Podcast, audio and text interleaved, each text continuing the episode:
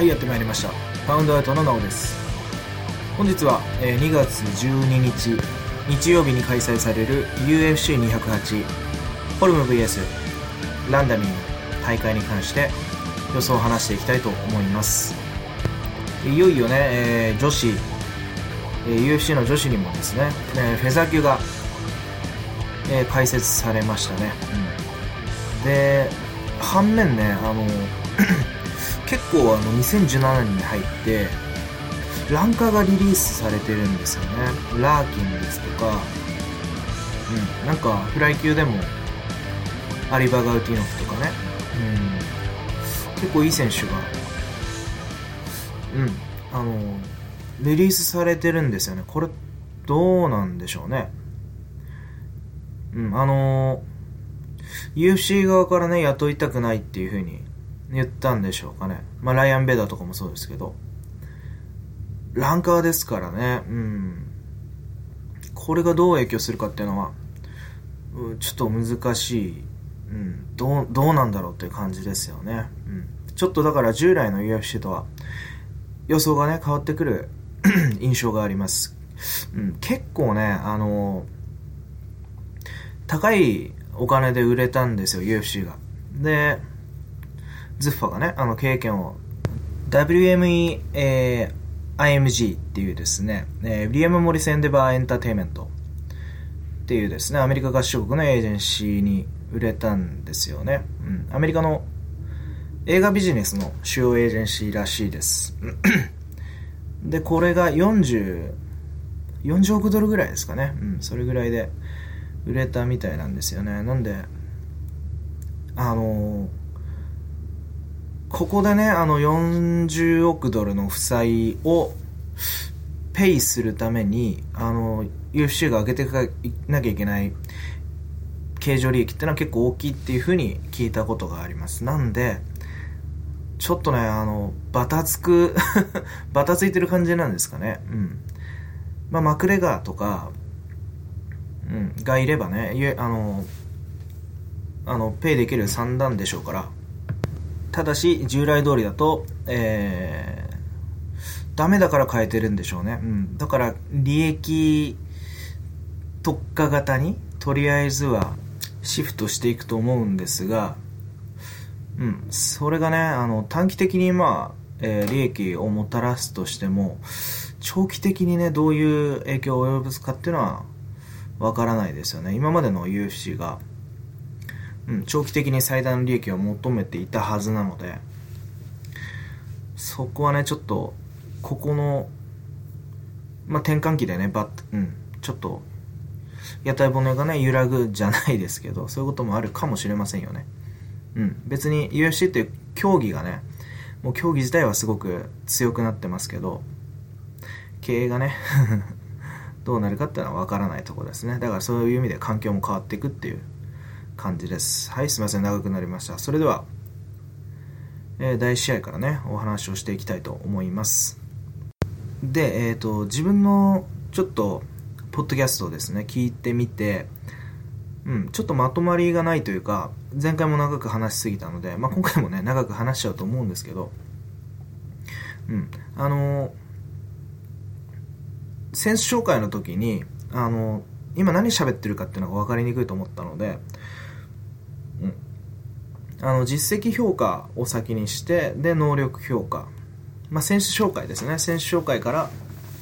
どういう選手に勝ってきてそこからどういうどういう能力があるっていうふうにまず、えー、両選手ですね2つの選手をそういうふうに紹介してでその後にね、えーどういう試合になるか相性評価ですねえーそういった流れで話していければいいなと思います。はい、えーすいません。じゃあ、え第1試合からですね、話していきます。これが、えーですね、フェザー級、えーリック・グレン選手 VS フィリップ・ノバですね。で、この図はリック・グレンが1.502。で、フィリップ・ノバが2.750です。先にね、リック・グレン選手から紹介しますと、こちらはアメリカの選手で年齢は27歳。身長が182センチ。でですね、えー戦績は18勝4敗。勝利の中で 10, 10KO と5つのサブミッションがあります。で、この選手は、えー、UFC、えー、前回デビューしたのがエヴァン・ダナム戦だったんですが、これは、えー、判定で負けております。それまでは、えー v f c、うん、ですとか、WS、WSOF で戦ってましたね。で、えー、グレン選手なんですが、あの、前回、エヴァンダム・ダナムに負けた時は、ショートノーティスで、もともとね、フェザー級なのにライト級に、まあ、急遽出てくるってことで出たみたいなんですよね。なんで今回は、うん、本来のパフォーマンスを出せるんじゃないかなと思います。で、えー、ダナムなんかはね、すごく、あのー、今4連勝中で、グレンとやった時なんかは、あのー、ライト級の15位、ランカーなんですよね。で、2015年にはローゾンにも勝ってますし、判定で。うん。強いオールラウンダーなんで、ちょっときつい戦いでしたよね。うん。で、ダナムなん、ダナム戦なんかのね、試合内容は、うん、あのーまずね、リック・グレーン、すごく体格がでかかったです。ダナムが178センチに対して、グレーン、フェザー級なのにもかかわらず182センチ。まあ、そこまでね、あの5センチぐらいの身長差があるようには見えなかったんですが、同体格ぐらいかなと思ったんですが、全然、あの、体格負けしてるようには見えなかったです。で、試合に関しては両者サウスポー。まあ、グレンサウスポーなんですけど、グレンもね、見た限り、すごいオールラウンダーでしたね。うん。打撃も若干ダナムが上回ってて、で、階級上のダナムが、えークリえー、レスリングですね。レスリングで、まあ、1ラウンドはレベルチェンジですとか、2ラウンドはね、あの、序盤ちょっとパンチで攻めて、スプロールとかもしたんですが、うん、えー、2ラウンドもやっぱりテイクダウンされちゃって、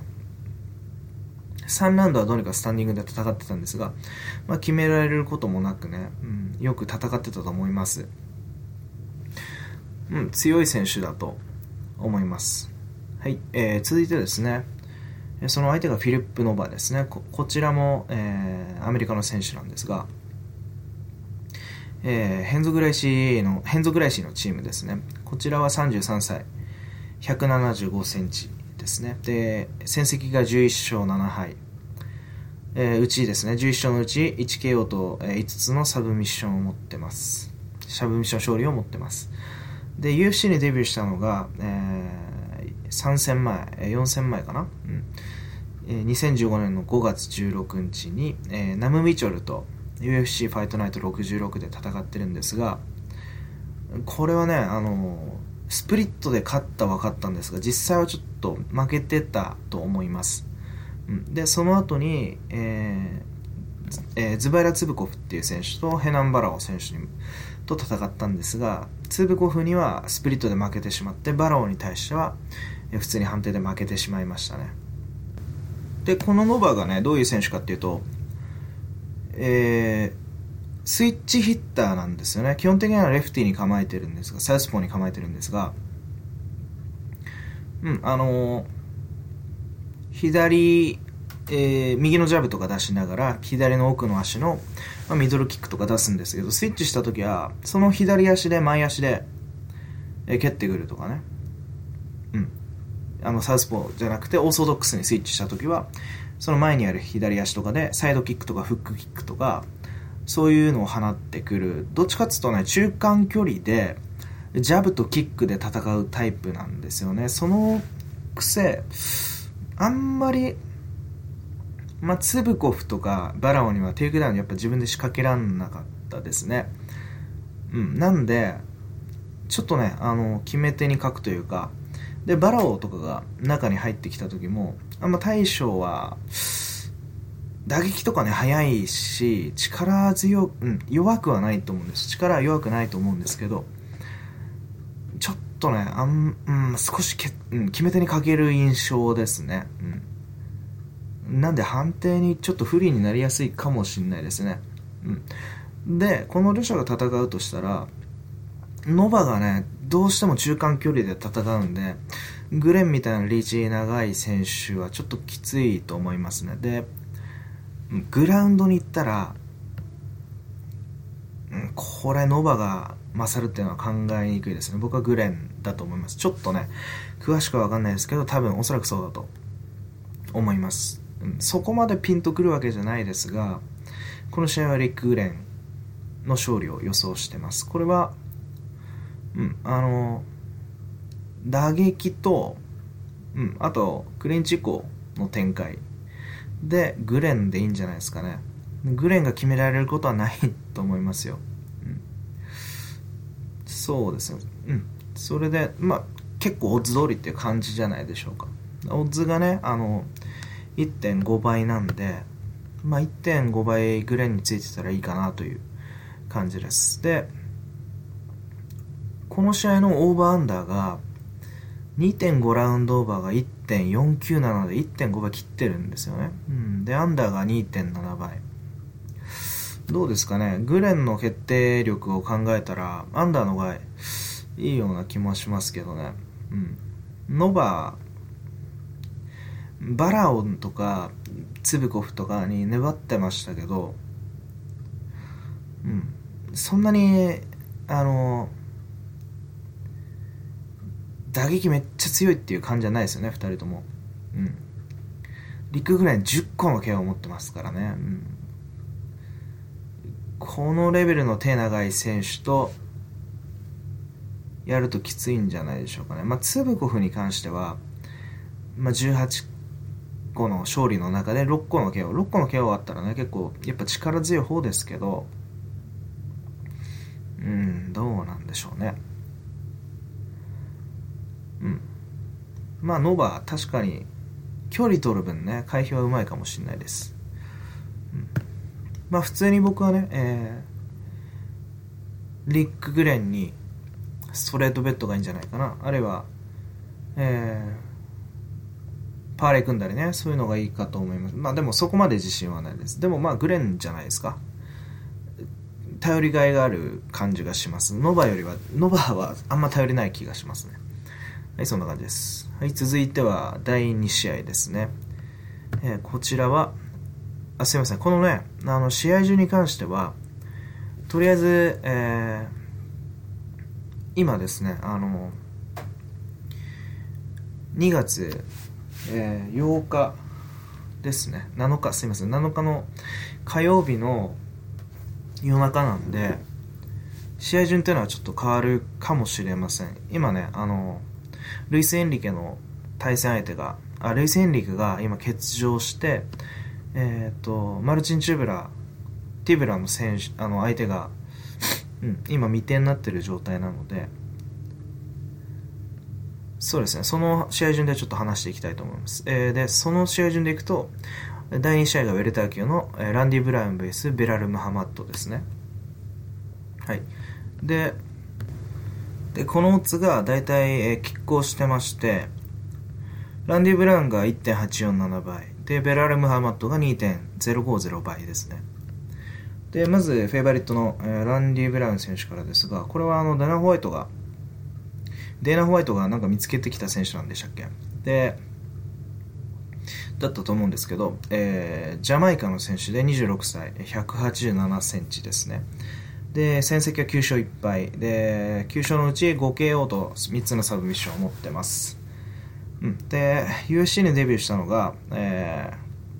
ー、2016年の1月、マット・ドバイヤー戦で、えー、これは判定勝利ですね。で、勝ってますが、その次、マイケル・グレーブスに負けてしまって、えー、その次、エリック・モンターニョ、ブライアン・カモジと連勝して、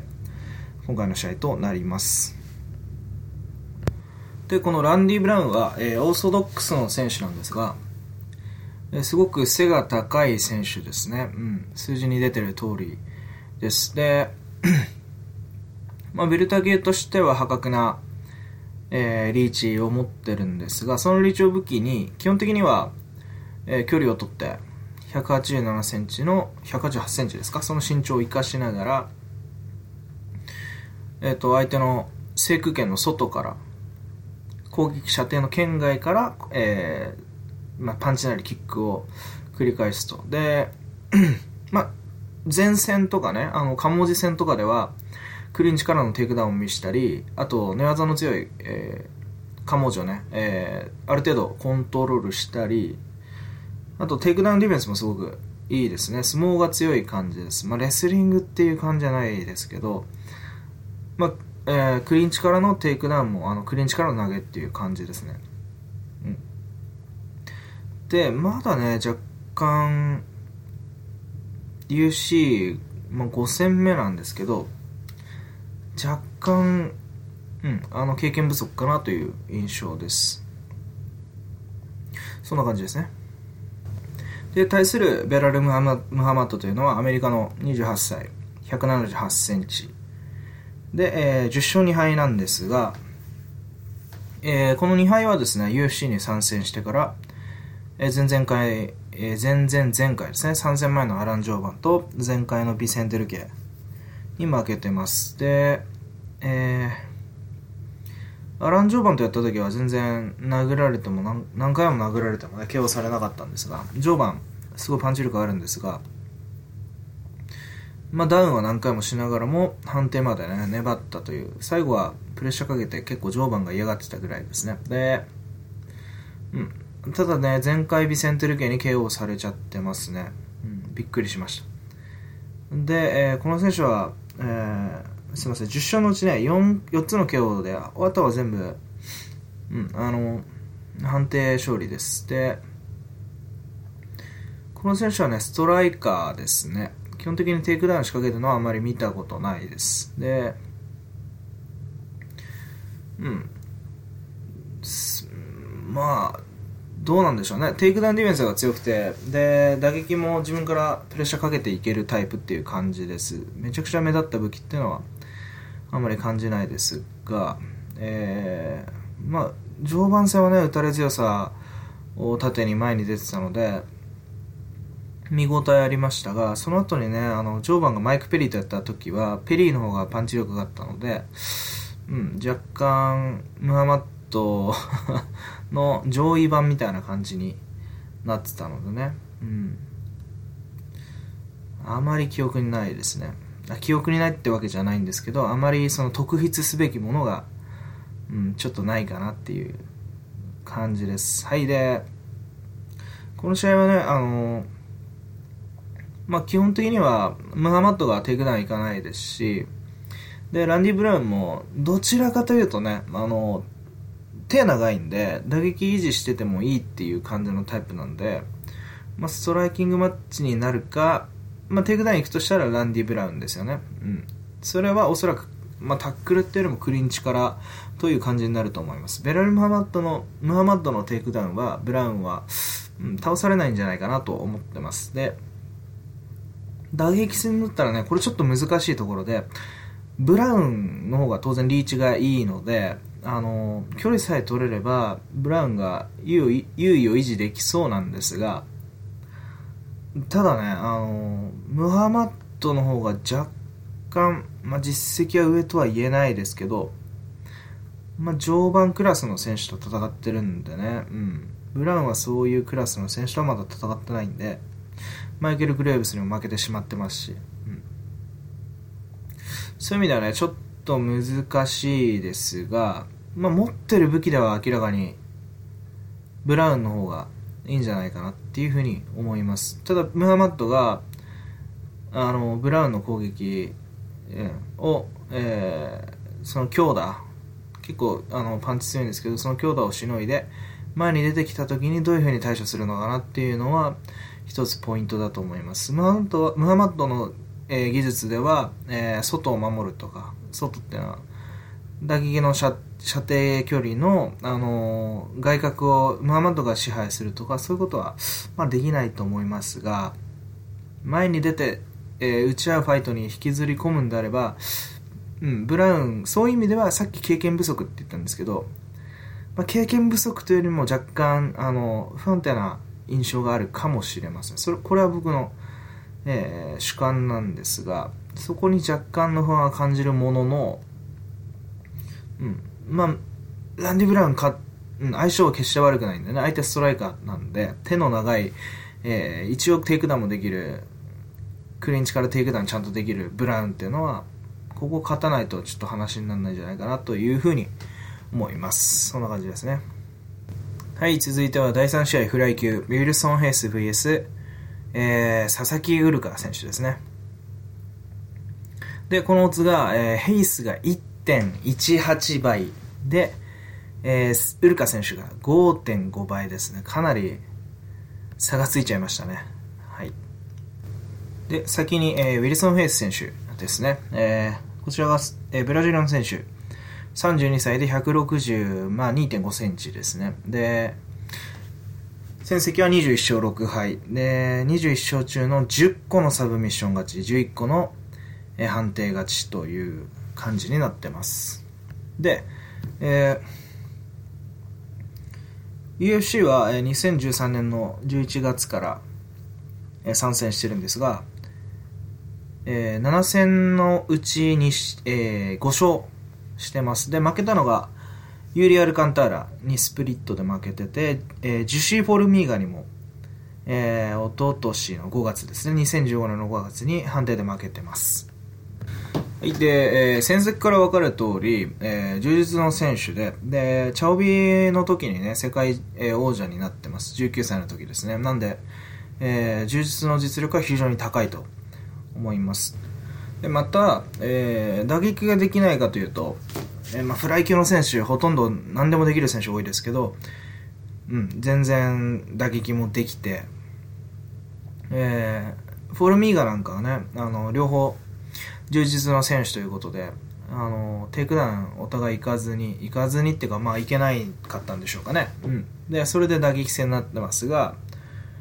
うん、そんなにね、あの、ヘイスが完敗っていう感じ、うん、まあフライ級なんでね、みんな ハイレベルな戦い戦い方しますけど、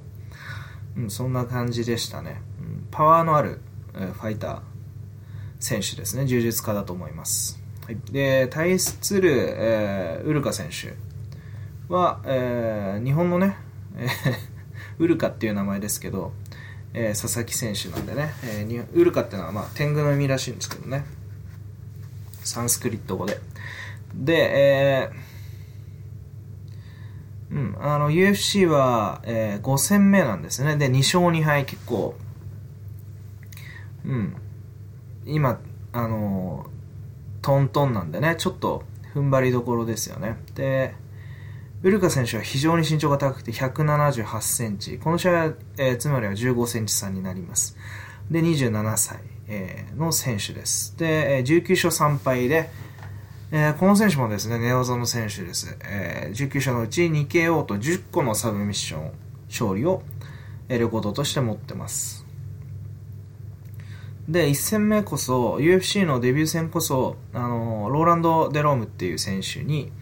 えー、立ちながらですね、組みつきながらそのまま、えー、おぶさって首、もうね、1分ぐらいで決めちゃったんですけど、続くレアンドロ・イッサ戦では、えー、体力負けですね、これ。パワー負けしてましたよね。彼も、そのエス、イッサっていう選手も、寝技の強い選手なんですが、背がちっちゃい選手なんですよ。で、その選手にコントロールされて、で、バックに疲れて負けちゃったと。うん、で、その次、テイラー・ラピルっていう選手ですね。うん、この選手も、すごい背高い選手で ウルカ選手、その時バンタム級、まあ、前回初めてフライ級に階級を下げて、178センチもあるにもかかわらず、階級を下げて、あの、初めてフライ級に臨んだんですが、それまではバンタム級でやってましたね。その時のラピル戦、えー、ラピルとやった時も、うん、まあ、パワー負けしちゃって、パンチで負けちゃいましたね。テイクダウン全然できなかったです。えー、で、えー、続、えー、その後にね、フライ級で、えー、ウィリー・ゲイツっていう選手とやったんですが、この選手はね、172センチで背が高くて、まあ、多少記載期待されてたっぽいんですよね、打撃が強いみたいで。ただ、うん、モラガとかオーティスとか、えー、ウルカには負けてます。うん。そうですね。で、ウルカ、ちょっとね、あの、痩せすぎそれはそうですよね。178センチ57キロっていうのは、まあこれ、フライ級では規格外の身長なので、その分何かしらね、デメリットにして多分体重を削ってると思うんですが、若干体力とパワーうん、落ちてる、うん印象があります。うん、ただ、もともとね、日本の選手っていうのは、相対的にパワーが強い人ばっかりが UFC に上がってこれてて、で、パワー強くない人、腕力の強くない人あんまり上がってこれない印象にあるんですが、そこでね、ウルカ選手は勝ててて、日本で。で、UFC に来たらやっぱりパワー負けしちゃって負けちゃってたんですが、うん、フライ級ではそのウィリー・ゲイツって選手にパワー負けしなかった。うん、ウィリー・ゲイツって選手がね、あのテイクダウンディフェンスあんまり良くなかったんで、えー勝てた感じもありますが、そこでね、ウルカ選手若干バテてたんですが、うん、これね、あの、フライ級転向を評価するなら、僕はすごくいいことだと思います。パワーを身につけるよりも、えー背丈っていうアドバンテージ取ったっていうのは、それ、あの、これ独自性が出ますから、うん、必勝パターンさえ、うん、あれば、攻略しにくいんじゃないですかね。もう、とにかくヘイスだって、柔術家ですけど、うん、とにかくね、15センチ差の、僕、グラウンドはね、実際、まあ、毎回言ってますけど、そこまで詳しくないんですが、グラウンド柔術で15センチ差、ウルカ選手みたいに手足長い選手をコントロールするのってすごい大変ですよね。うん。大変だと思います。あの、相手は、ヘイスは、例えばウルカ選手の腕とか、あの前腕とかを持って腕を思いっきし突っ張っても、ウルカ選手はまだ腕曲げられて、うん、力入れ入れられるとかね。うん。あとは、背中つけないようにマットに遠くに手つついたら、それをあの、ヘイスとかトップにいる選手はその、つっかい棒になってる手を刈らなきゃいけないんですけど、そういうのも届かなかったりする可能性があるんで、すごいアドバンテージだと思います。ウルカ選手も実際、自分であの寝技がちっちゃい、背のちっちゃい人の方が寝技全然コントロールしやすいっていう風に言ってました。うん。で、えーっと、まあ、パワー負けはするでしょうね、この試合に関しては。うん。ただ、さっき言った、その寝技でも、寝技の、えー長身というちょっと規格外のアドバンテージがあるんで、ここら辺は、うん、すごいいいですよね。期待できる面です。うん、さらに、えー寝技のコントロール、長身が大変、長身が大変って僕いつも 呪文みたいに繰り返してるんですが、それ、実際はどうかわかんないんですよね。ただ、僕の印象としては、レスラーっていうのは、あの、長身でもなんだろうが、相手がね、背高かろうがなんだろうが、コントロールするき、えーえーできる技術がある、あるように見えるんですが、寝技の選手っていうのは、ちょっと背が高いと、手足が長かったり、相手のサイズがでかいと、ちょっと、うん、攻めあぐねちゃうというか、あの、コントロールするの苦労してんじゃないかなっていう印象があります。そういう、うん技術体、体系の特性みたいなのがあるんじゃないかなっていうふうに仮説を立ててるんですが、この試合どうなるでしょうか。で、ウルカ選手、全く打撃ができないわけではなく、えーミドルキックとかすごい綺麗ですし、パンチとかもね、あの、速いですしね、あの、思い切りもいいです。威力もあって。実際、えーヘイス選手なんかはパワーありますけど、21勝中、一つも KO はしてないですけど、ウルカ選手は二つの KO がありますね。うん。で、ここね、あの、あんまり相性悪くないんですよ、と思うんですよ。これ5.5倍ですけど、5.5倍つくかなっていう印象があります。っていうのも、ヘイステイクダウンしなければ、この180弱のウルカを打撃で勝たなきゃいけないんですよね、ヘイスは。でね、ヘイスって、そこまで打撃めちゃくちゃうまいかっていうと、僕はそうは思えないんですよね。うん。ていう、まあ、このオッズってことはおそらくテイクダウンすると思われてるんでしょうが、ここ、この規格外のウルカ、言ってもウルカも寝技天狗、天狗？寝技？寝技天狗って呼ばれてるぐらいなんで、すごい強いんでしょうね、寝技。その見る、ヘイスと、うん、次元が違うって感じじゃないんじゃないですか。むしろ、規格外の身長でアドバンテージが生まれるっていうことに期待してもいいんじゃないかなっていう思えるオッズなんじゃないですか？うん、そういうふうに思ってます。特には、まあ、僕は、うん、どうもね、日本人の選手が出ちゃうと、ちょっとバイアスかかっちゃうんですよ。応援しようみたいなね。なんででしょうね。うん、まあ まあ、そりゃそうかっていう感じですけど。うん。ということでね、僕はウルカ選手にストレートベッドです。これ、ヘイス選手に勝てれば、すごくでかいですよね。ウルカ選手結構クレバーな、インタビューとか聞いててもね、冷静に自分のことを、あの、分析してるようなタイプで、まあ、顔はこう、涼やかでクールな感じなんですけど、だいぶ、あの、なんていうんですかね、闘志を、秘めた闘志を感じるんで、すごい期待してるんですけど、ヘイスなんかはね、一度デミタルス・ジョンソンに去年挑戦するっていう風に話がなって、まあ確かジョンソン、マイティマウスの怪我で流れた感じなんで、ヘイスからしたらおそらく前哨戦みたいな感じだと思うんですよ。で、ウルカに関しては、結構厳しい相手ガンガン当てられてきてるんで、その分期待されてるとは思うんですが、うん、花もありますしね、ウルカ。僕はぜひ勝ってほしいです。これ勝てたらでかいんじゃないですか。うん。ジョンソン、ちょっとあの、でかい寝技師、苦手っぽいですよね。サイズ大きい人。あの、前回のデミトラス・ジョンソンも、あの、タフで勝ったティム・エリオット、ちょっと背高い柔術家でしたけど、うん、まあそれでもね、全然盤石でしたけど、序盤は若干セットされてましたもんね。うん。そういう、そこぐらいまで行く可能性があるっていうのは面白いと思うんでね、ウルカ選手にすごい期待したいと思います。はい、すいません、長くなりました。続いて、の試合、えー、予想いきたいと思います。で、続いてが、第4試合、イスラン・マカチュフ VS ニック・レンツです。えー、これはライト級ですね。で、オッズがマカチェフが1.561フェイバリットで、えー、ニック・レンツが2.570でアンダードックとなっております。で、先にフェイバリット、えー、マカチェフ選手なんですが、えー、こちらはロシアの選手で25歳、若いですね。で、178センチ。なんで、まあ、ちょうどヌルマゴメドフと 被りますよね、身長とか。うん、国籍とかね。で、13勝1敗で、えー、戦績 2KO と6つのサブミッション勝利のレコードがありますね。で、UFC に関しては、え、4戦目ですが、えー、うん、あの、レオ・クンツっていう選手に、まあ、普通にデビュー戦で勝って、で、つまあ、すごい期待されてたみたいなんですが、続く2戦目でアアドリアノ・マルチンスっていう選手に負けてしまったんですが、うん、マカチェフ、あの、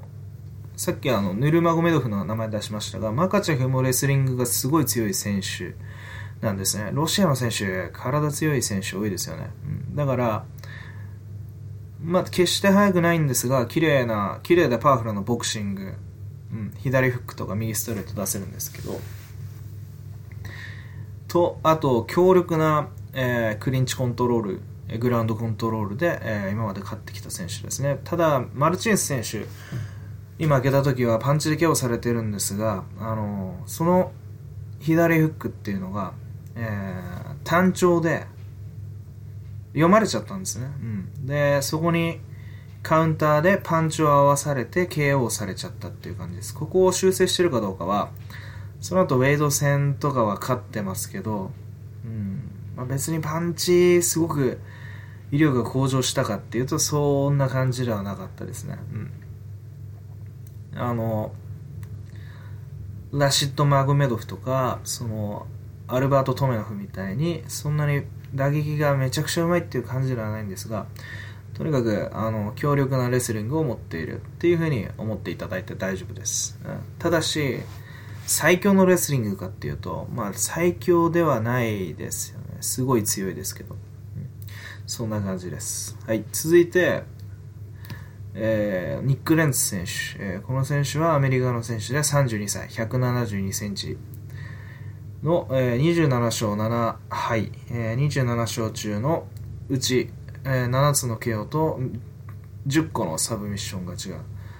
あります。で、えー、UFC は長いですね。うん、随分戦ってまして、2009年の、うん、11月から、え、9月からですね、9月から参戦してて、うん、2敗、3敗、4敗、うん、4敗しかしてないです。うん、で、負けた選手は、えー、マーク・ボーチェック、エヴァン・ダナム、チャド・メンデス、チャールス・オリベイラ。まあ、強いやつばっかですね。逆に、あの、ダニー・カスティリオとか、にはスプリットで勝ってますし、ガンブリアンとかにも勝ってますね。ハクランディアスにも勝ってます。うん、まあ、すごい強い選手ですよね。実績で言えば明らかにニック・レンツですよね。うん、で、えー、レンツは基本的には、うん、戦績通りサブミッションが上多いんですけど、うん、投げとグラウンドすごい強いです。まあ、背ちっちゃいんでね、あの、ちょっと苦労するタイプなんですけど、で、パンチは決して速くないんですが力強くて、まあ、7つの毛を持ってるんでね、うん、すごい力強いんですけど、うん、ガンガン前に出てすごい面白い試合をする選手です。でこの試合、えーまあ、難しいですよね。とにかくあのマカチェフがフェイバリットってことはレンツにレスリングで勝てるっていう風になってるんでしょうかね。僕はもう総合力ではレンツだと思ってます、うん。で、マカチェフみたいな選手は、うん、テイクダウンできないと若干、あの、リズム作れないんじゃないかなって思ってます。レンツのパンチとかも決して良くはないにしろ、打撃戦になればね、あの、マカチェフちょっとまだまだなんじゃないかなっていう、えー、僕の印象がありますんで、うん、マカチェフがもしまあ、テイクダウンを仕掛けてあのレンツをあのコントロールするのにちょっと手を焼いたり体力あまりにも使うようだったらレンツが勝つんじゃないかなというふうに思います。この試合難しいですね。その組んでみないと分かんない。クリンチ戦っていうのはそういう僕があの印象があるんでここは見てみないと分かんないかもしんないですね。うん。今回ちょっとオーバーハンドあんま言ってなかったですね。うん。でね、今まで行ってきた1、2、3、4試合まで、今4試合目ですけど、4試合まで、全部、あのオーバーラウンド2.5が、えー、フェイバリットになってますね。えー、1試合目が1.5倍ぐらい。で、2試合目、3試合目が1.7倍弱。で、この試合はオーバー2.5が1.367倍ですね。うん。両者の決定力考えるとね、若干、えー、オーバーの方がえー、オーバーのね、オッズが低いような気がしますが、まあ、ありそうだと思うのは、レンツの KO とかですかね。僕はあるんじゃないかなっていうふうに思わなくもないですけどね。うん、この試合、ちょっと、あの、激闘っていうか、あの、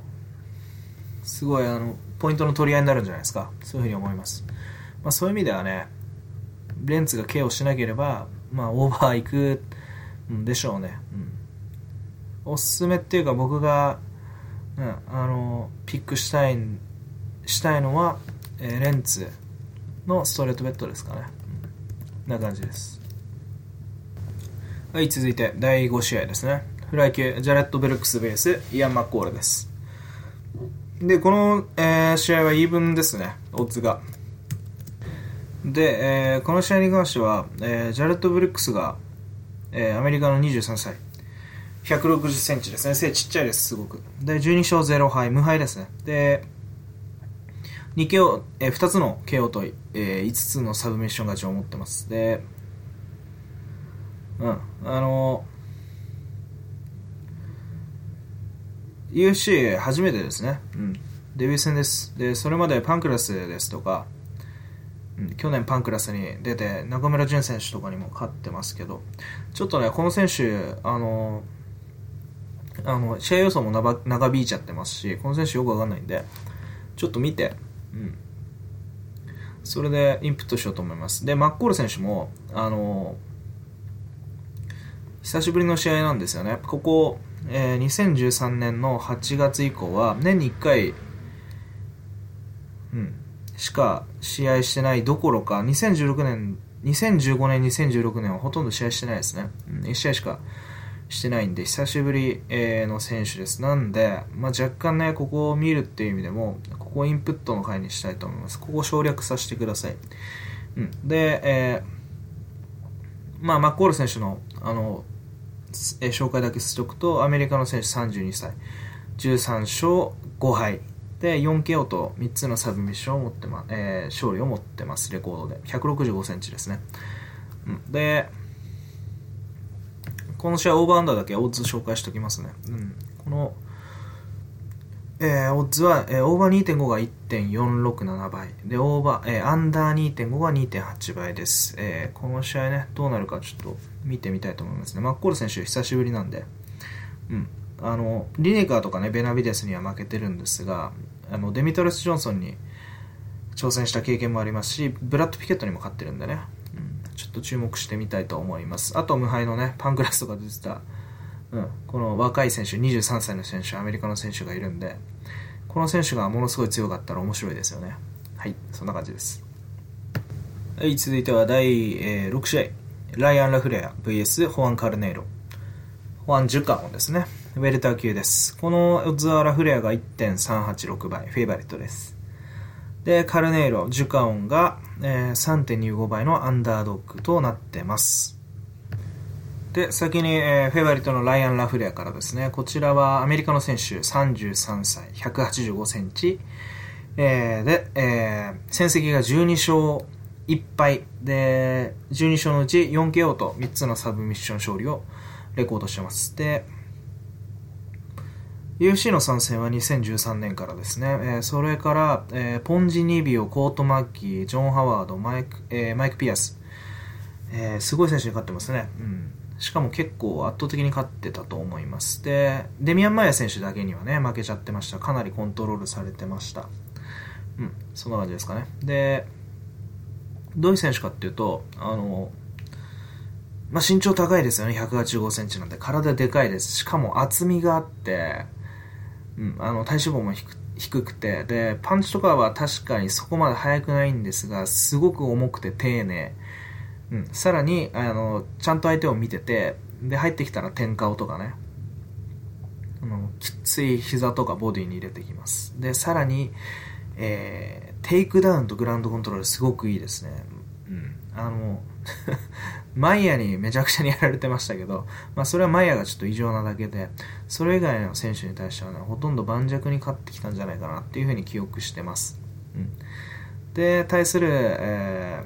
ー、ホアン・ジュカオン。ジュカオンは、ブラジルの選手、38歳ですね、もう180センチの、えー、選手で21勝をしながらもう 10, 10, 10敗、10個の負けがありますね。そのうち21勝のうち2つの KO と10個のサブミッション勝利を持ってます。えうん、で、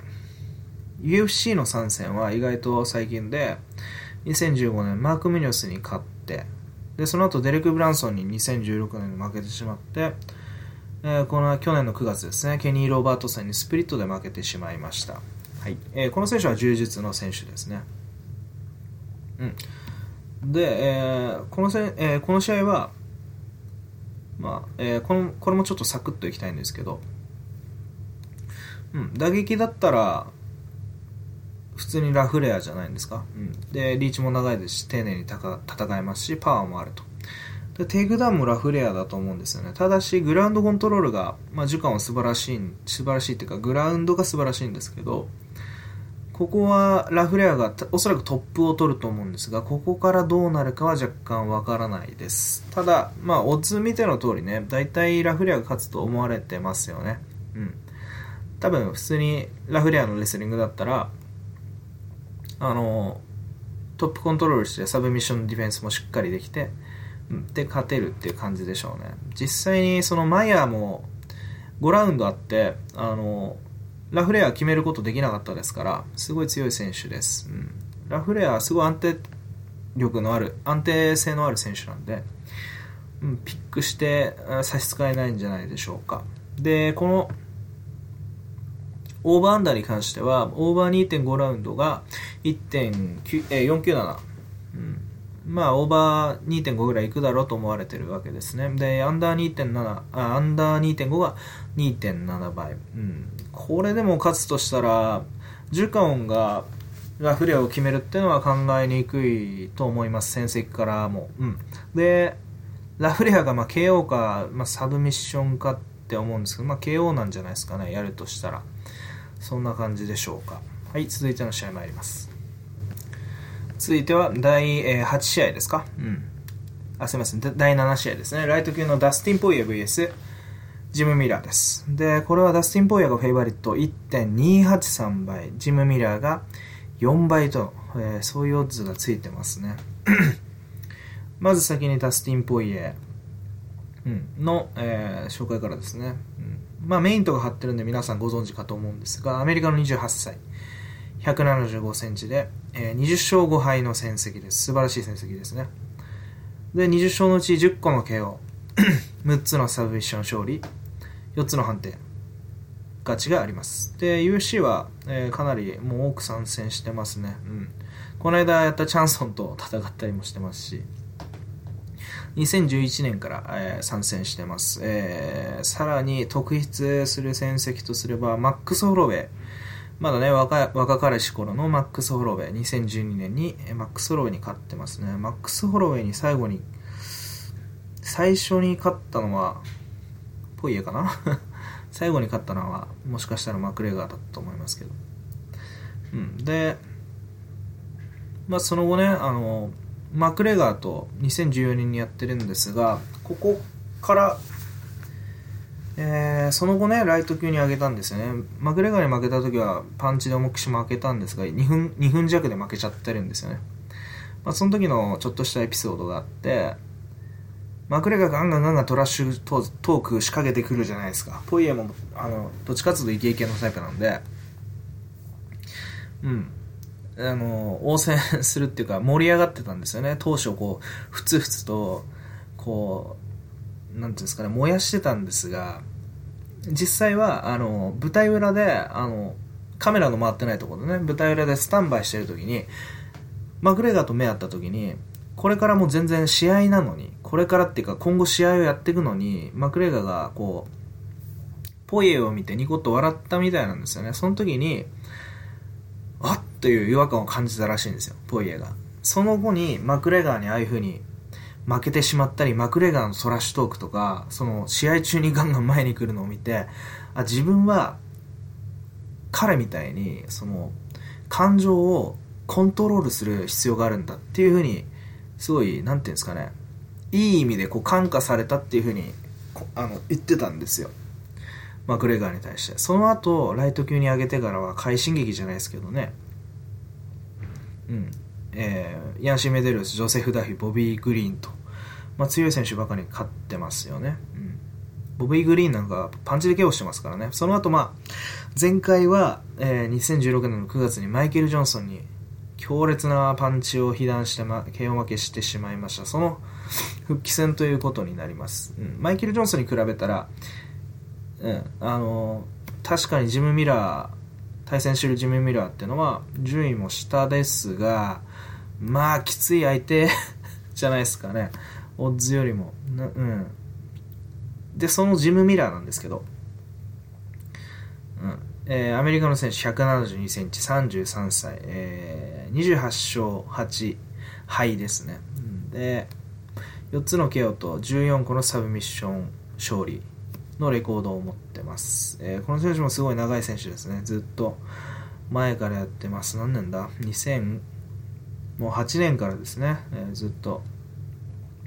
参戦してます。うん、USC もちょっとね、2014年から2016年までは、えー、結構負けちゃってますが、まあ、負けた相手もドナルド・セナーニ、ベンリー、ベニール・ダリウシュ、マイケル・キエサ、ディエゴ・サンチェスと強い相手ばっかなんで、まあ、ちょっとうん、しょうがないですけどね。その分、カスティーリョとか、えー、まあ、ゴミにもこの間勝ってましたし、去年はね、ゴミ、ローゾン、チアゴ・アウベスと、えー、3連勝してます。うん。結構勢いに乗ってる選手ですよね。うん。で、両者ともに、オールラウンダーなんですが、どっちかっていうと、トランジションがうまいのはオールラウンダーらしいのはジム・ミラーの方ですよね、うん、パンチも、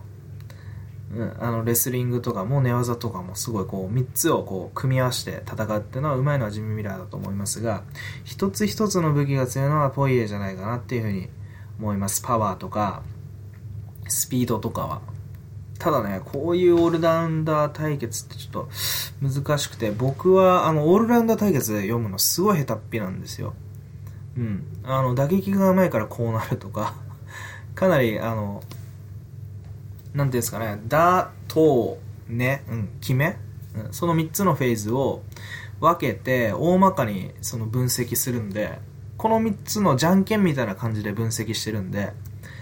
ストライカー同士とか、それがね、距離が明らかに違うとか、打たれ強さが明らかに違うってんだったらわかるんですけど、こういうポイエとジム・ミラーとかは、うん、ちょっとわかんないですね、僕は。全然。すっごい苦手な試合です、予想が。だから、あのね、全然ミラーが勝ったって別に驚きはしないんですよ。うん。なんでミラーピックでもいいかなと思ってるんですが、まあ、ただね、そこまで、うん、こういう試合になるといつも僕、あの、実績下の人、オッズが低い方をピックす、あ、オッズが高い方ですね。アンダードッグピックしちゃうんですが、大体負けちゃうんで、まあ、ポイエなんだろうなっていう感じはするんですが、まあ僕はミラーにしよっかなと思ってます。その分ベッド高なんてもう全然なしみたいな うん、ないようなもんで、ちょっと置いとこうかなという感じです。まあ、ポイエ、ってのもポイエ1.283倍ですからね。うん。ベッドしても、パレーでしか使えないみたいな感じですし、でね、わかんないのに負けたら嫌じゃないですか。うん。なんで、ミラーでいいんじゃないですかね、僕は。その他はまあ、なんだろう、わかるっていう人がいればね、殴ってもレスリングでも寝技でもポイエだよってんだったらわかるんですけど、ちょっとわかん、うん、ちょっとピンとこないです、僕は。うん、で、この試合は、えー、ラウンド2.5オーバーが1.952で、アンダーが1.9倍、大体同じぐらいですよね、イーブンですよね。ラウンド2.5を境に、ラウンド2.5を境に残りの2分半で決まるか決まらないかっていう話になってあ残りの2分半を残して決まるか決まらないかっていう話になってきてますけど。これがイーブンですか？うん。うん。まあこれも当然わかんないですよね僕は、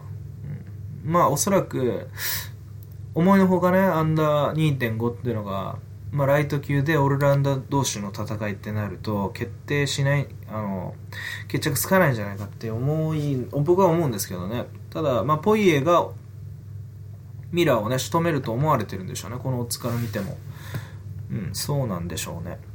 普通にこのオッズから見るとやっぱ打撃でポイエが勝ってレスリングでもポイエが勝つっていう感じなんじゃないでしょうか、うん、このポイエにミラーがどうやって立ち向かっていくかっていうのはすごい面白そうですね。はいそんな感じです。はい続いては、えー、第8試合、えー、ミドル級。あすみません。ライトヘビー級ですね、うん、ライトヘビー級なんですねこれ。えー、ホナード・ジャカレイ VS ティム・ボーシュ。の試合です。えー、これは、えー、ジャカレイがフェイバリット1.211倍。で、ボーシュが4.9倍ですね。うん、まあ、ジャカレイは皆さんご存知、日本でも戦ってたね、えー、柔術の世界王者ですね。ミルコの柔術の先生です。最初の先生じゃないんですけど、2008年とか2000、うん、プライドの末期ぐらいからドリーム時代の、うん、先生ですね。一緒に練習してました。で、ブラジルの選手で37歳、182センチです。戦績は23勝4敗。で、23勝のうち3つの KO と16個のサブミッション勝利があります。この選手は、うん、パンチもできます。ボ,、えー、ボクシングもできますが、ボクシングっていうか、キックボクシングもできますが、うん、クレバーなファイターでキックボクシングは、えー、倒せるなら倒しますけど基本的にはテイクダウン、えー、の布石としてね強力なテイクダウンの布石として使ってますで柔術の選手ながらテイクダウンめちゃくちゃ強くてパワーがめちゃくちゃあるんでねうん強いんでうんもうほとんどずっと勝ってますね。ストライクフォース2011年にルーク・ロックホールドに負けて以来、うん、ずっと勝ってます。2015年の12月にはロメロに負けてますが、これはまあ判定で勝ってたんじゃないですか。本当は。うん。ジャカレーの勝利の方が多かったですよね。で、もうずっと、えー、王者は、後ろに回されてると、順番。ちょっとかわいそうな選手です。うん。そうですね。カモージに勝って、ロメロにも実質、実,、えー、実質勝っていて、ベイフォートにも、この間はねビ、ビト・ベイフォートにも勝っていて、うん。カモージなんか2回やらされてますからね。うん。なんですがね、ここまた帽子かっていう、うん。そこまでランキングが上のコントップコンデコンテンダーっていう感じじゃないですよね。確かに、あんまり手がいないですよね。武蔵ぐらいしかいないですけど、武蔵も確かワイドマンとやりますし、まあ、早くさっさとトップ戦線とやってほしいんですけど、もうずっと待たされてる間に37歳になっちゃってますよね。うん、大変そうです。で、相手のボーシュっていうのは、レスラーなんですよ。これ嫌な選手当ててきたなっていう感じなんですけど、36歳のアメリカの選手180センチ。うん、で、20勝 10,、えー、10敗。で、20勝のうち10個の KO と5つのサブミッション勝利ですね。彼はレスラーで、うん、で、テイクダウンディフェンスもすごい強いですし、えー、っと、パンチ力がめちゃくちゃありますね。うん、で、この選手も昔から USC2010 年から参戦してますけど、そこまで、ね、USC 戦績は良くはないんですが、うんまあ、例えばコスタ・フィリッポとかマーク・ムニオス、ルーク・ロックホルド、ターレス・レイチダー・ヘンダーソン、ヘド・ハーマンというふうに負けちゃってるんですが、その他、ブラッド・タバレスですとか、シービ・ダラウェイ、え、ロンバートにも勝ってますね。ヘクタ・ロンバートにも勝ってますし、この間ハファエル・ナタルにも勝ってました。これパンチで勝ってましたね。これは、柔術家のナタルがあの腰のめちゃくちゃ重いボッシュをテイクダウンできずに、ボッシュがプレッシャーかけてパンチで KO してしまったという感じです。えー、ここからですね、ソーザは相性あんま良くない嫌な選手ですね。うんヘンダーソンこそボッシュを KO できてましたが、まあ打撃を維持できるんだったらね、うん、ジャカレーが勝つと思いますし、ジャカレーで大丈夫そうなんですけど、まあ一発がある分若干嫌ですよね。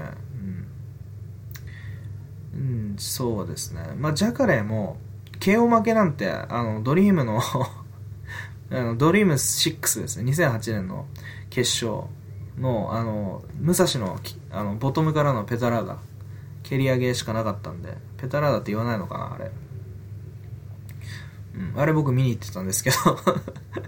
うん、あれしか気を負けないですね。うん、それ以外もほとんど負けてないですね。まあ実績から考えるんだったらもう全然負けないだろうっていうふうに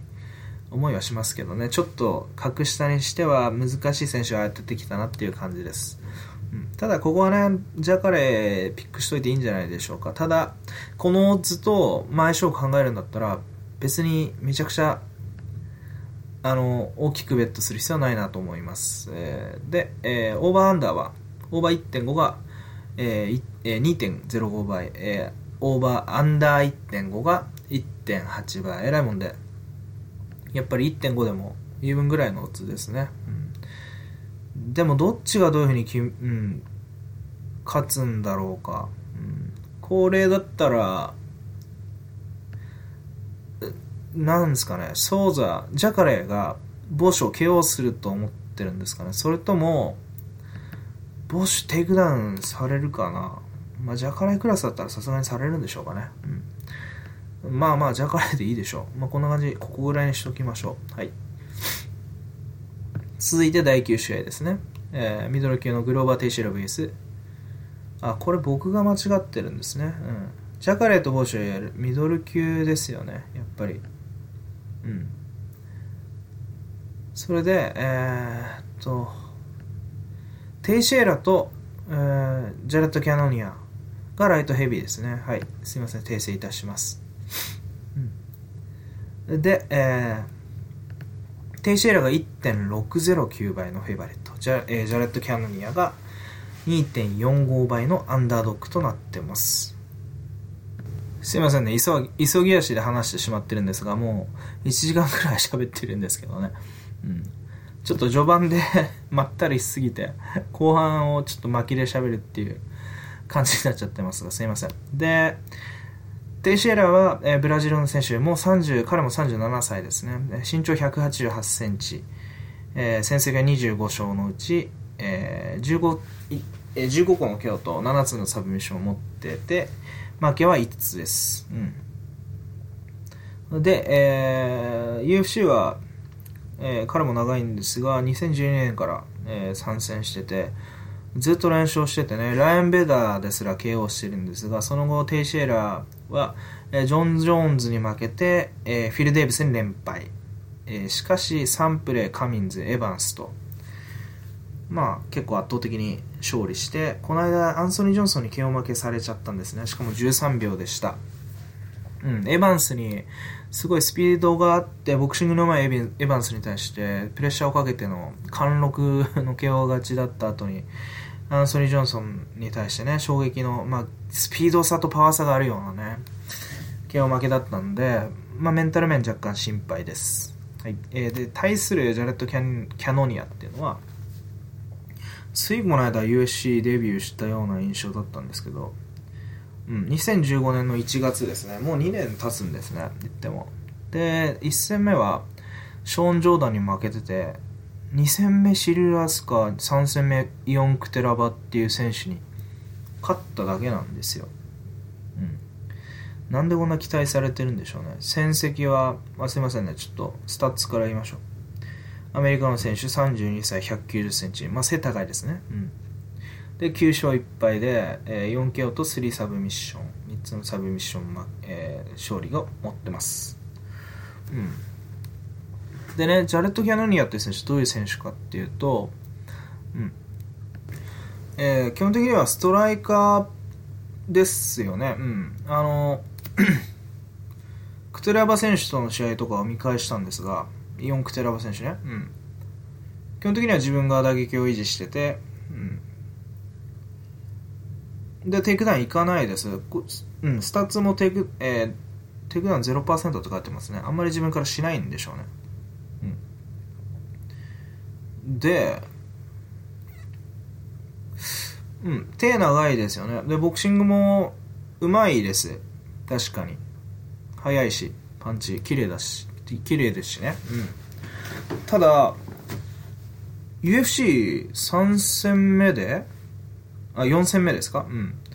で、2勝1敗の選手が、で、上、イオン・クテラバっていう選手とシリシリル・アスカーっていう、ランカーでもないぐらいのファイターに勝ってるだけの選手が、うん、あの テイシェーラに対してこのオッズってのは、うん、なんでしょうね。実績評価からしたら、まあ、ありえない、テイシェーラありえない高オッズじゃないですか。うん。まあ、おそらく前回、あの、ストライカーである、アンソニー・ジョンソンに KO された衝撃が強いのと、まあ、強いからってこうなんのかな。うん、あんま見たことないですね、こういうのは。で、さらに、うん、まあ、テイシェーラーがテイクダウン行けばテイクダウンできると思うんですけどね、クテラバですらテイクダウンしてましたし、うん、別にグラウンドコントロール簡単にできるんじゃないですか。うん、ただ、まあ、テイシェーラー、自身がね、パンチで、ストライキングでやるところがあるんで、うん。まあ、被弾のリスクっていうのを考えると、まあ、被弾のリスクは確かにあるんじゃないかなっていう思うんですが、そんなにテイシェラアホかなっていうふうに思うんですけどね。僕はもう普通にテイシェラ勝つんじゃないかなと思ってます。ただ、えー、まあ、確かに大きくベットできるかっていうと、できませんかね逆にちょっとオッズでビビってるのかもしれないんですけどテイシェラが打撃を選択して被弾するっていうのが一番怖いああさもありそうなパターンですね。まあでも普通に考えたらテイシェーラーです、うん、うん、何回も言っちゃってますね。はい。でオーバーアンダーはオーバー、えー、オーバーとアンダー1.5ですね。でイーブンです。1.925倍です。うん。これまあアンダーでいいんじゃないですかね。うん。ただ、まあ、前回も言いましたけど、あんまアンダー好きじゃないんでね、あの、あんまおすすめできないんですけど、どっちかって言われたらアンダーのような気がします。えこの試合以上ですね。はい、続いて、え第10試合、えーデレクブラミドル級デレク・ブランソン VS アンデルソン・シューバーですね。で、これはね、ブランソンがフェイバリットなんですよね。1.709倍と、アンデルソン・シューバーが2.250倍ですね。はい、で、フェイバリットのデレク・ブランソンですが、アメリカの選手です。33歳の185センチ。で、16勝4敗で、えー勝利のうち8勝が KO、4勝がサブミッションですね。で、2010年からずっと、えーラーキン、ハーマン、アルビー、カー、えージュカオン、ユライア・ホールと、ずっと、えーっとですね、KO 勝利ですね、を連続してましたが、前回あの、ロバート・ウィテカーに1ラウンドで負けてしまいましたね。で、えーこの選手はね、えー典型的なレスリングパウンドの選手なんですが、すごい爆発力があって、まあ、突進してタックルしてテイクダウンするっていう感じで、まあ、レスラーなんでしょうが、どっちかっていうと、なんていうんですかね、もうアメフトのタックルみたいな感じで、走ってきて、うん、突撃するみたいな感じですね。なんで、その状態で、打撃は被弾することは確かにあまりないんですよね。走前に走ってる人を打撃で仕留めるっていうのはちょっと難しいんですが、ラウンド経過ごとに、あの、えーディフェンスが甘くなってですね、そんなテイクダウンなんて超パワー使うものをずっと継続はできないですから、うん、そのラウンド経過なり時間経過で、まあ、徐々に終わって、徐々にどころじゃないですね、急激に終わって、えーウィテカー戦だったら1ラウンドで、きつい、うん、負けちゃいましたよね。なんで、テイクダウンして KO できなければ負けてしまうっていう試合を、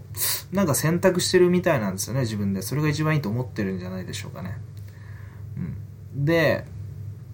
対するアンデルソン・シューバーは、まあ皆さんご存知だと思うんですけど、ブラジルの選手170 188センチ。もうね、41歳なんですよね。うん、33勝 8KO。うん、まあ内訳はもういいでしょう。で、ここね、5戦のうち、えー、4勝1敗、あ、すみません、4敗、1、うん、1勝4敗です。うん。で、ディア、ニック・ディアス戦はね、あの、薬物が発覚したので、ノーコンテストの記録上なってます。はい。で、で、この4敗なんですが、1敗目のクリス・ワイドマン戦は、えーパンチで KO されてましたよね。うん。で、2, 2回目は足が折れちゃったんですよね。で、3戦、3回目の敗北のマイケル・ビスピン戦は僕は勝ったかなと思ってたんですが、あれはビスピンのミスがなかったら、これもまたきつかった。というか負けてたんですけど、普通に。うん。で、この間のダニエル、ダニエル・コーミエ戦は、夏のアニバーサリー大会200、UFC200 なんですが、3日前ぐらいのオファーだったんで、まあこれもしょうがないでしょう。うん。なんで、うん。まあアンデルソンの復帰戦という感じになりますが、まあこれもまた、面白いのぶつけてきたなという感じです。というのも、両者の弱点が、えー噛み合っとるというか、うん例えばブランソンの弱点というのは打撃なわけですね。うんだうん、攻撃力、突進で打撃を、打撃をする機会を与えない。うん、もうダッシュしてくる相手にパンチ当てるのちょっと無理、難しいですからね。さすがにめちゃくちゃ精度が必要ですし、そこを足止めてから迎撃した時に、初段で当てなければテイクダウンされる。ブランソン、特にブランソンみたいなやつはテイクダウン絶対してきますね。うん。足を止めた瞬間に。なんでサイドステップでいなすしかないんですが、で、対するアンデルソン・シューバーっていうのは、打撃は、えーブランソンの弱い打撃は、えー神がかった強さがあるんですが、これも若干41歳で、もうカウンターとかね、取れなくなってきてる印象です。明らかに動きは落ちてるんじゃないでしょうか。特に、えーワイドマン戦以降の負けから見てもですね、えーカウンターをきれいに取ったっていうのはなかったです。えービスピン戦もコーミエ戦も。そしてニック・ディアス戦もなかったですね。うん、で、えーリーチのアドバンテージもなくなってますよね。ブランソン185センチなんで。で、さらに、えーアンデルソン、クリンチ、首相撲はめちゃくちゃ強いんですが、ブランソンはそう、首相撲とかそういうんじゃなくて、さっき言ったようにアメフトのタックルなんで、もう関係ないんですよね、そういうの。うん、なんで、そこをね、スパイダーがかすのかっていう感じなんですが、まあ、このね、オッズを見たときに、うんっていう感じで、いいとこついたなっていう感じですよね。うん、どっちかっていうとね、シューバにかけたくなるようなオッズですが、しかしね、うん、これ僕、ブランソンがアンダードッグだったら、素直にかけれるんですよね。ただ、格上だとされてるアンデーソン・シューバがアンダードッグ。これね、僕と逆なんですよね。逆っていうか、うん。いつも僕は格上のフェイバリットがいて、相性で勝つアンダードッグっていうのをピックするのが好きなんですが、今回格上がアンダードッグになっちゃってね。で、相性がいいと思われそうなのがブランソンっていうね、ちょっと手出しにくい感じなんですよね、僕からすると。うん、最初ね、ブランソンだと思ったんですよ。でもね、それど、頭のどっかに、アンダードッグになるだろうっていうのがあるからなんです。この図見てから急にびっくりしちゃう。面食らっちゃって、うん。まあ、ぐだぐだ言ってないでね、予想分析いきましょうか。うん。で、アンデルソンが勝つとすれば、えー、まず、ブランソンの最初の猛攻を耐えられた、耐えられ、耐えることができたとき、その後は、ブランソンがアンデルソン・シューバーの打撃っていうのを回避する術っていうのはないんじゃないかなと思ってます。で、ブランソンの出力がなくなった時に、ブランソンがシューバーを仕留めるのっていうのも難しいんじゃないかなと思ってます。というのも、シューバーには、えー、柔術があるからですね。うん、で、えー、最初のブランソンのテイクダウンをシューバーが防げるかって言ったら、これもまた難しいんですよ。テイクダウンされるんじゃないかなと思ってるんですよ。うん、ここね、難しいですよ、やっぱり。ここしのげるかどうかってダメージの具合とかでも シューバーが勝てる逆転できるかどうかっていう話になってくるんでね、うん、でさらにねその後にじゃあその猛攻をしのぎましたって後にシューバーの打撃が全盛期のままだったら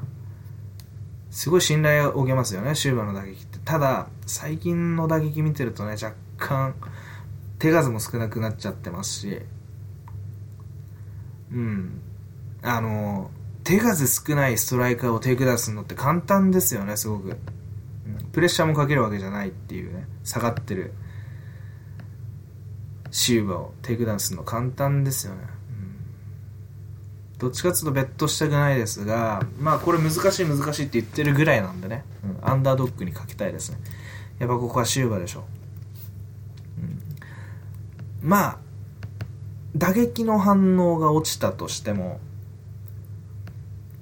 あの最初のテイクダウンで仕留めること難しいんじゃないですか。言ってもアンデルソン・シューバーですかね。あの、うん、ウィテカーですらやっぱりブランソンの、えー、猛攻は耐えられたわけですからやっぱりアルビーハーマンとかホールとかとはちょっと格が違うはずなんですよね、うん、アンデルソン・シューバーのちょっと復帰に期待しましょう。はい、アンデルソン・シウバピックです、うん、でこれオーバーアンダーはオーバー1.5が1.714アンダー、えー、1.5が2.2ですねアンダーも まあアンデルソン・シューバーの試合運びを考えると絶対オーバーデレク・ブランソンの 試合運びを考えると絶対アンダーみたいな、感じです こんなん手出せないです。うん、無理無理。な感じです。はい、最後に、えー、第11試合ですね。うんえー、今回、まあ、12試合か11試合になるか分かんないですが、とりあえず、えー、第10試合、メインイベントとしてね、えー、女子フェザー級ですね、新設の、えー、階級です。大手戦、えー、決定戦ですね。ジャーメイン・デ・ランダミー VS ホーリー・ホルムです。で、このオッズは、えー、1.826倍でランダミーがフェイバリット。まあ、ほぼ、イーブンですよね。うん。で、ホルムが一応アンダードックで2.08、えー、0倍、うん。この予想はすぐ終わります。うん。で、えー 先にね、えー、ランダミーの、えー、紹介からいきます。で、こちらはオランダの選手ですね。うん、ネーデルランド。うん、で、32歳、175センチの、えー、6勝3敗の選手です。で、えー、で、6つの勝利のうちの中、3つの KO と3つの 判定勝ちがあります。で、えー、UFC の参戦は2013年からなんですが、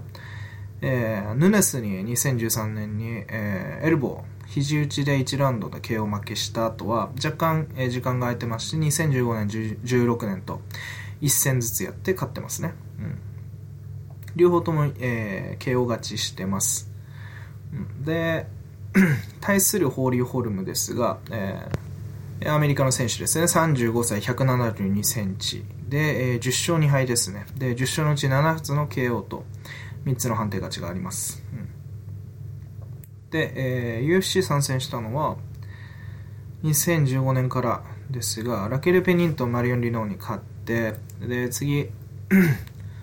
ロンダ・ラウシーに勝って王者に、えー、なりましたがミーシャ・テイトに判定逆転負け。その後、えー、バランチラ・シェフチェンコに負けてしまいました。はい。で、えー、この試合ねまあ、結論からズバリ言っちゃいますと、えー、両方ストライカーなんでね、あのー、ストライキングマッチになると思うんですが、ストライキングは僕はランダミの上だと思います。スピードが全然違う。ような気がします。うん、なんで、ランダミの勝利を予想します。うん、で、ランダミーっていうのは、おあのキャリアの負けっていうのは、ヌネスの、えヌネスに負けてしまったのは、まあちょっと大きいですけど、あのヌネスですからね。うん、その他は、まあ打撃のフェーズではね、やっぱ圧倒的な強さを見せてるんじゃないでしょうか。で、対するホルムっていうのは、実際は、あの、ラケル・ペニントンにスプリットになったのが ホルムの実力なんじゃないかっていうふうに僕は考えてます。うん、実際、ラウジーに勝ったのはすごい相性が良かったですし、で、さらにラウジーっていうのは、今まで露呈されなかった打撃の弱さっていうのが露呈された後は、えー、ヌネスにも圧倒的に、えー、敗北してますよね、で、えー、ヌネスを追い詰めたそれまでにあすみません。ラウジーをそれまで追い詰めたテイトっていうのは打撃もできて、えー、クリンチもできてっていうことだったんですがそのテイトも実際はペニントにも負けてますし、えー、ホルムにね、えー、打撃では途中まで負けてましたよね。ただしそのテイトがね、ホルムに打撃で負けたとはいえ、あの、うん、決してホルムが圧倒的に勝ってたわけじゃないんですよね。さらに言えば、テイクダウンもできたぐらい、あの、打撃でプレッシャーをかけてたわけですからね、テイトも。うん、で、ついこの間の、えー、ホルムはシェフチェンコ戦ですよね。あれは本当に僕はびっくりしましたね。あの、うん、見えなかったリスクが急に出てきたみたいな うん、あホルムって実際こうだったんだっていうね、うん、もう単純に言うとホルムは、うん、動きが遅いです、うん、なんで、うん、それが前世紀から遅くなったかどうかってのは分かんないです。実際35歳ですしね、うん、ただし今の UFC のトップ戦線でやるには若干速度不足なんではないかなっていう印象があります。その分えー、クリンチとかが非常に強いので、えまたリーチが長いので戦ってこられましたが、まあ、リーチのリなんて、まあ、前回のシェフチェンコ背のちっちゃいシェフチェンコで、うん、うん、合ってないようなもんではないですけどスピードには運動神経やスピードには勝てないっていうふうに、うん、見えたんじゃないですか。その分ただパワーはありますよね。やっぱりケアをするパワーは、うん、対するランダミーはえー、やっぱ速度いいですよね。速いですし。でリーチもえー、ヌネスよりも、ヌネス172センえ、違う、ヌネスじゃないですね。ホーリーホルムよりも、若干高いですよね。何数センチか。うん。で、速度も上回ってるってなったら、ホルムは自分より速くて長いストライカーっていうのは鬼門になるんじゃないかなっていうふうに思うんですね。うん。ホルムが一番強さ発揮するのは、テイクダウンを軸に戦ってくる打撃がちょっとできない相手っていうのはホルムは得意そうなんですが逆に言えば実はストライカーっていうのが苦手なんじゃないかと苦手なんじゃないかなっていうのが僕の読みですはいで、えーこの試合はね、えーオーバー4.5が1.746ですね。で、アンダー4.5が2.15。これは僕さすがにアンダーなんじゃないかなと思います。両者は半分以上 KO してますしね、その2人がストライキングを維持しながら戦う。うん。実力が拮抗していったとしても、どちらかのパンチ被弾するんじゃないかなと思います。うん、これはね、アンダーが4.5ラウンドもあって、しかもこいこのこいつらって言いそうになっちゃいました。すいません。この選手たちぐらい強い攻撃力を有する選手たちがね、KO しないっていうのは、まあ十分考えられますけどね、どっちかっていうと全然アンダーの方がいいんじゃないかなっていうふうに思ってます。はい、そんな感じですかね。はい、今回も1時間20分を超えてしまいました。えーここいらで、えー収録を切りたいと思います。で、またこの試合、えーを、うん、が終わったら、観戦しましたら、できたらね、感想をアップしていきたいと思います。では失礼いたします。